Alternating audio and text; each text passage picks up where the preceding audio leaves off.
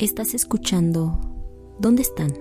Este episodio es la primera historia de lucha y resistencia de familiares de víctimas de desaparición en la Ciudad de México, pertenecientes al colectivo Hasta Encontrarles. Buenas tardes, mi nombre es Jesús Reyes, soy de la Iglesia Cristiana Patria Nueva. Este, yo les voy a hablar en esta tarde de las pruebas que Jesús nos pone a todos nosotros, todos los cristianos.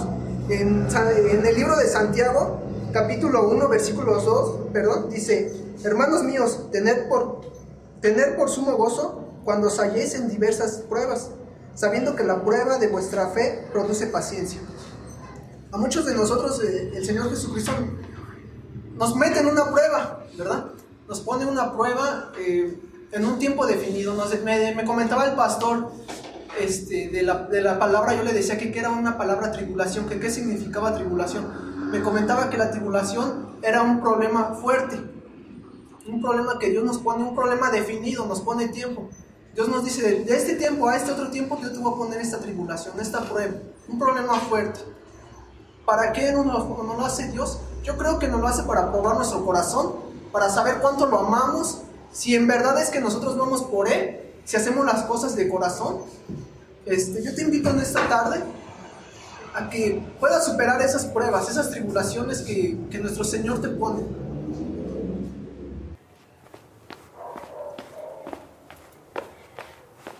Acabas de escuchar la voz de Jesús Armando Reyes Escobar, desaparecido junto a Leonel Báez Martínez desde el día 29 de noviembre de 2019, al salir de su trabajo en la cadena de tiendas departamentales y cafeterías Sanborns Lindavista.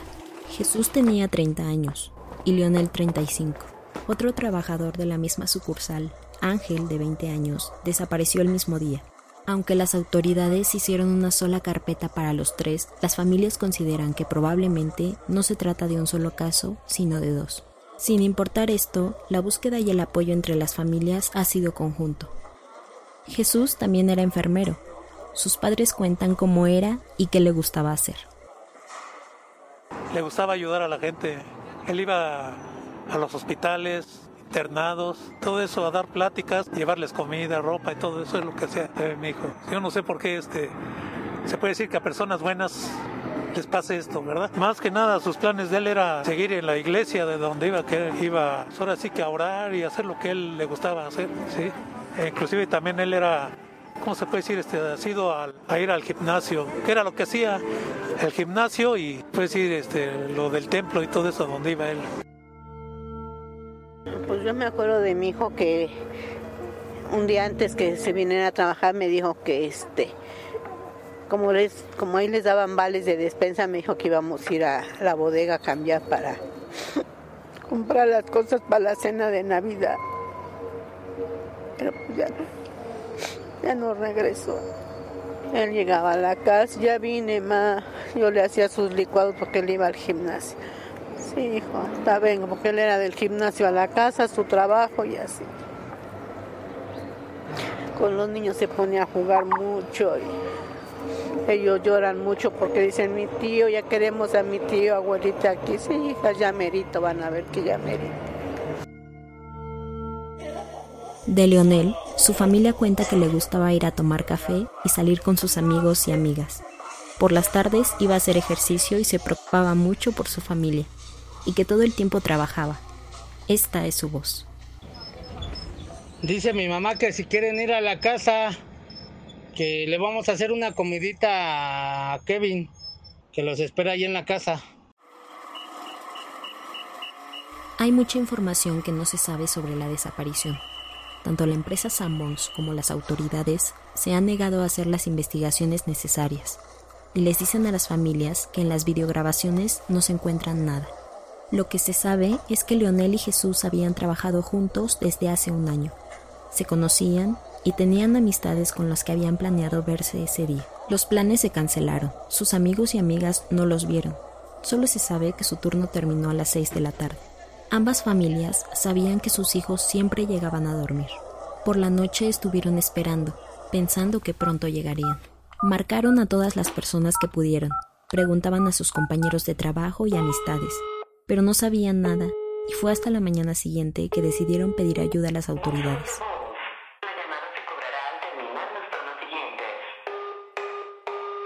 Lourdes Romero, cuñada de Leonel, y su madre Oliveria Martínez nos cuentan de estos momentos de búsqueda. Eh, por la mañana mi esposo le estuvo marque y marque a, su celular, cosa que lo mandaba a buzón y este y pues se nos hizo muy raro.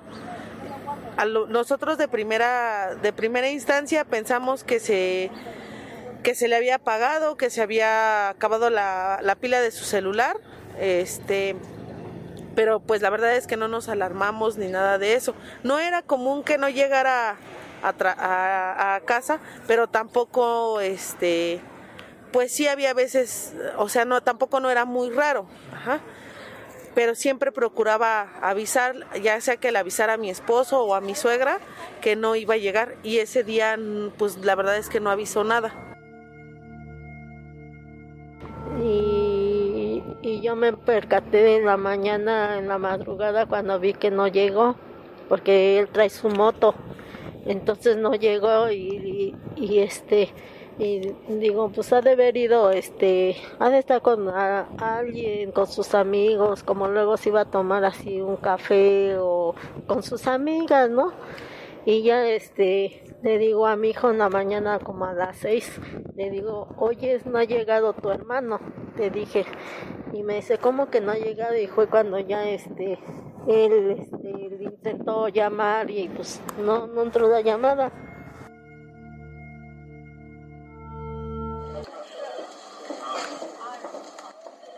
Al notar la extrañeza de la ausencia de Leonel, María de Lourdes fue a levantar la denuncia en las inmediaciones de la alcaldía Gustavo Amadero, el día 30 de noviembre, el día siguiente de la desaparición. En la alcaldía, al saber que se trataba de un caso de desaparición, le recomendaron asistir a las instalaciones de la Fiscalía de Personas Desaparecidas, FIPEDE, ya que si levantaba la denuncia en la alcaldía, habría demasiada burocracia y trámites de por medio. Al estar en la FIPEDE, el esposo de María comenzó a notar la preocupación de los compañeros de trabajo de Leonel. El día que nosotros fuimos a FIPEDE fue el día 30 de noviembre. Al día siguiente. De hecho, fue ya por la tarde-noche cuando nosotros eh, llegamos a FIPEDE, porque nosotros desde la mañana que empezamos a ver este en Facebook, porque fue en Facebook donde mi esposo se dio cuenta de que eh, sus compañeros de trabajo mandaron una publicación en donde decía que no sabía nada de ellos. Este, y mi esposo ya le había estado marcando, pues la verdad es que sí se sacó de onda. Le marca a una de sus compañeras de, él, de su empleo de, de Leonel, le marca y le dice es que no sabemos nada de él desde ayer. Leonel trabajaba en el Sanborns ubicado en Avenida Montevideo 313, Linda Vista en la delegación Gustavo Amadero. Leonel era el chofer de esa sucursal, pero ese día no condujo a la camioneta de la empresa porque le estaban dando mantenimiento, y como no podía quedarse sin laborar y cubrir sus horas de trabajo, lo solicitaron como apoyo en el Sanborns Parque Lindavista, ubicada a un par de calles de distancia de la sucursal en la que ellos trabajaban. El motivo del llamado fue porque necesitaban personal para obtener el distintivo H, que es un reconocimiento que otorga la Secretaría de Turismo a los establecimientos fijos de alimentos y bebidas que cumplen con los estándares de higiene y calidad según lo establecen las normas mexicanas. Leonel tenía un aproximado de 5 años trabajando para la empresa. Entraba a las 7 a.m., pero no contaba con un horario fijo de salida. Los padres de Jesús Reyes Escobar fueron los primeros en percatarse de la ausencia de su hijo. Nos dimos cuenta porque pues no, o sea, no llegaba, no llegaba y al otro día nos paramos temprano para ir a su trabajo y ahí es donde nos damos cuenta de que no nomás era mi hijo quien había desaparecido. Salen que ya eran este, otras dos, dos compañeros de mi hijo de ahí de Sambors. Sí, y ahí ya se dio a la tarea de empezar se puede decir, la búsqueda. Y ahí fuimos a parar ahí a Fiscalía en la noche. Se, levantó la, se puede decir, la demanda o la acta. La hermana de Jesús, Ruby Reyes, nos comenta que él siempre llegaba a casa. Ella fue la encargada de levantar la denuncia al día siguiente y al igual que María, la cuñada de Leonel, la remitieron a la FIPEDE para levantar la denuncia. Ahí fue donde María y Rubí se conocieron.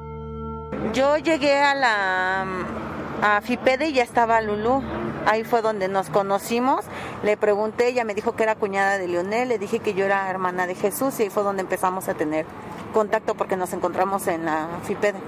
De hecho, ahí en FIPEDE fue donde nos dijeron que se iba a levantar un caso, o sea, un acta por los dos. Ajá, o sea, que iba a ser solamente un caso porque teníamos la certeza de que ellos habían salido de trabajar juntos. Entonces, por eso nos habían dicho que iba a ser un caso por una carpeta, ajá, una carpeta por los, dos. Jesús llevaba un año trabajando en la cadena Sanborns. Era jefe de almacén en la misma sucursal que Leonel. Ambos fueron llamados por la misma razón y se sabe que salieron de la sucursal Parque Lindavista entre las 9 y media y 9.35 pm. Ahí fue cuando ambos fueron vistos juntos por última vez. La denuncia no fue suficiente. Las autoridades no realizan investigaciones. Únicamente les entregan tres copias fotostáticas de la ficha de denuncia, a blanco y negro de mala calidad en la que casi no se puede distinguir los rostros. Desde ese día, cada semana, salen a las calles de la zona a entregar y pegar la foto y los volantes, y decidieron buscar pistas y realizar protestas para encontrar a sus familiares y exigir a las autoridades que hagan su trabajo. Nos, dedicamos a difundir en, Facebook y a pegar fotovolantes. Fuimos a hacer un este cierre en Palacio Nacional cuando la doctora Claudia Sheinbaum iba a dar su informe de gobierno. Le fuimos a, a cerrar toda la avenida 20 de noviembre para que pues nos ayudara. ¿Eso qué día fue? Eso fue el 30 de noviembre cuando fuimos a levantar la denuncia y a los ocho días fuimos a Palacio, Nacional. Además de esto, encontraron un colectivo con más casos de desaparición, en su mayoría de jóvenes.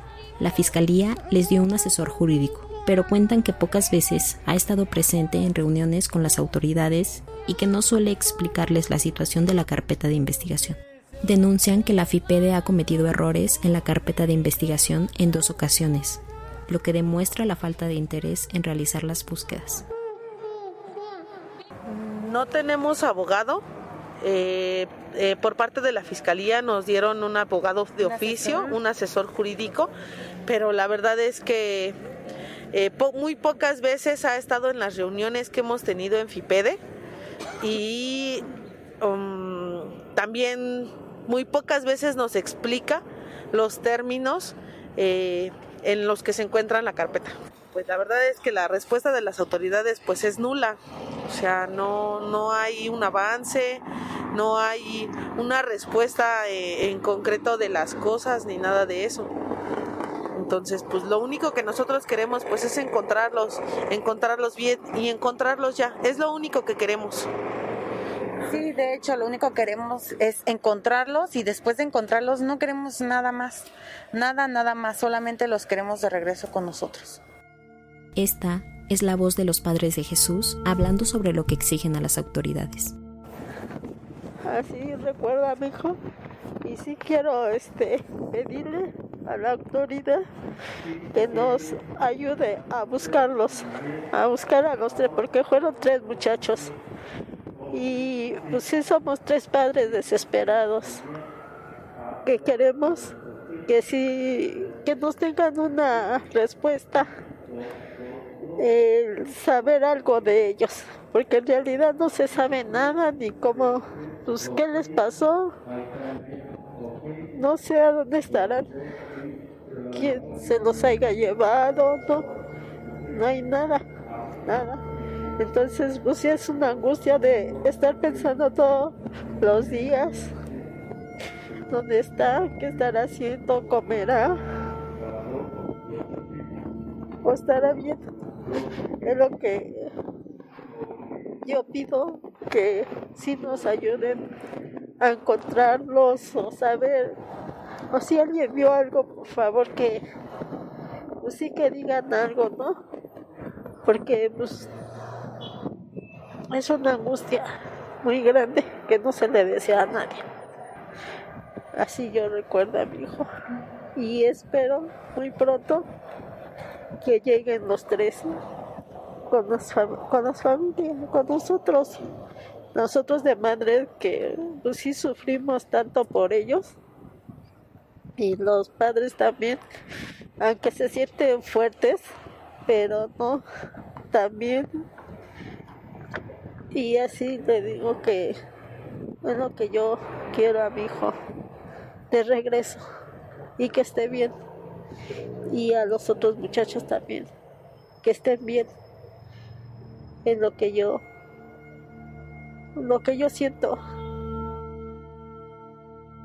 Yo en realidad también lo, o lo que buscamos es que las autoridades pues hagan su trabajo como debe de ser porque hemos visto muchas omisiones o varias omisiones en el caso de nuestros hijos.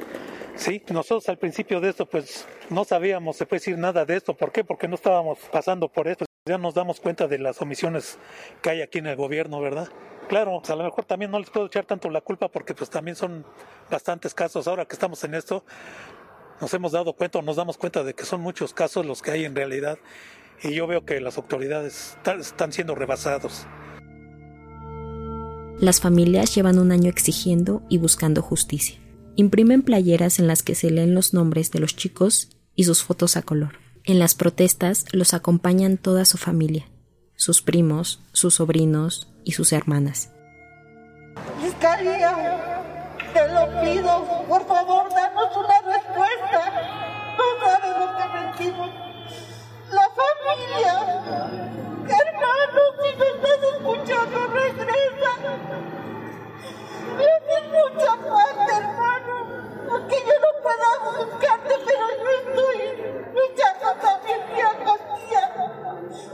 Contigo, hermano. Por favor, regresa.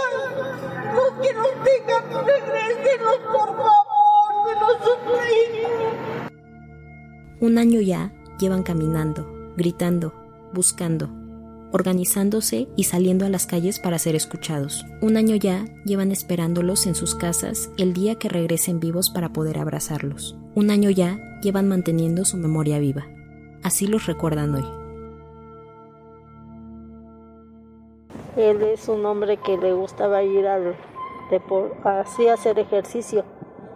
Hacer ejercicio. Cuando llegaba de trabajar se iba al gimnasio y luego ya llegaba, ya, pues sí, ya este, se acostaba, él convive con, con los niños, le gusta convivir con sus sobrinos.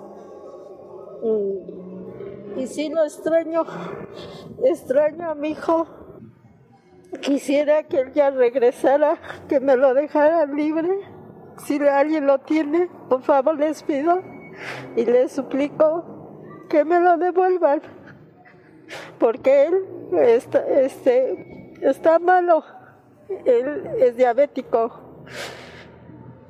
Y ahorita la verdad, pues sí estoy pensando cómo estará o si estará o dónde estará, ¿no, mijo? Que si estará bien. Te recuerdo siempre haciendo ejercicio, hermano, luciendo tu cuerpo. Te gustaba concursar, tomarte muchas fotos. Eres muy dragón. Terminando de hacer ejercicio, tu religión siempre presente. Muy galán, tomándote fotos, siempre posando tu cuerpo. Te extrañamos y te vamos a encontrar muy pronto. Chucho, te amo. Te queremos de regreso en casa. Te vamos a encontrar pronto, hermano, hasta encontrarte.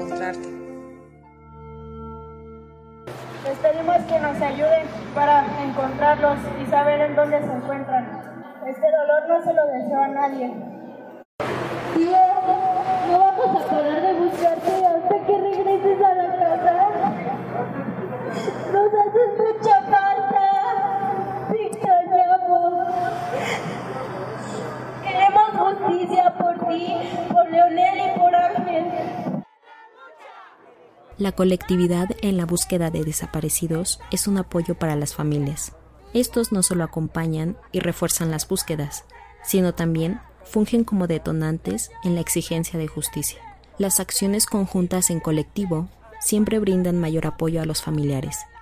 Se sienten comprendidos y acompañados. Los padres de Jesús y la madre de Leonel, Oliveria Martínez, comentan la forma en la que la colectividad ha sido para ellos un gran acompañamiento en su proceso de búsqueda. Vemos que hay este compañerismo, se puede decir.